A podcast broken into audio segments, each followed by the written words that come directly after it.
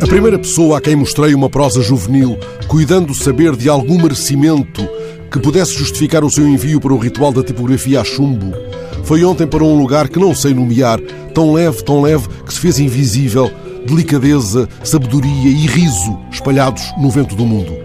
Henrique Rola da Silva, aquele que estava destinado a ser meu mestre e amigo da vida toda, era ainda apenas, nesse dia longínquo de há meio século, o rosto que eu decifrara, encimando a crónica mais apetecida, quer na revista Notícia, quer no semanário A Palavra.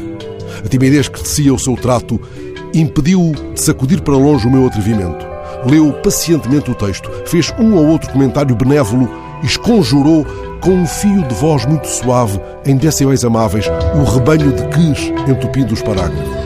Livra-te dos quis, disse ele, e lê, lê muito, lê sempre. Nunca mais nos perdemos da mesa onde, com Leston Bandeira, outro amigo maior, saciámos meio século de sede em riso e no que escorria das leituras e da passagem vadia pelo mundo. Morremos-nos tanto nestes tempos medonhos.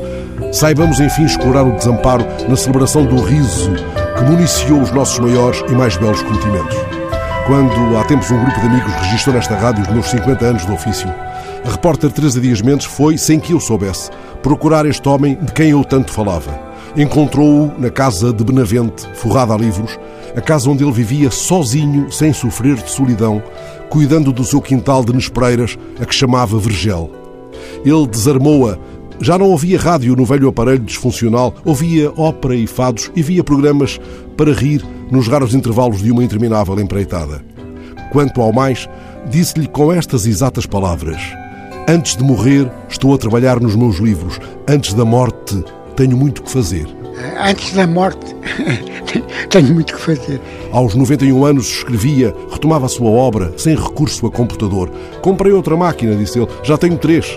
Ela quis saber do que falávamos nós nos almoços míticos. Respondeu-lhe: Quando eles chegam, olhamos uns para os outros e começamos logo a rir.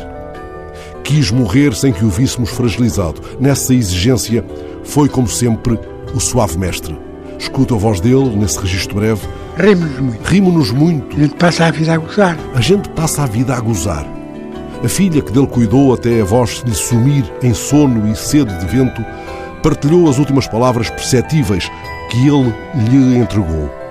A vida é uma comédia. O Leston e eu temos mesa já apalavrada para um almoço adiado de riso e lágrimas.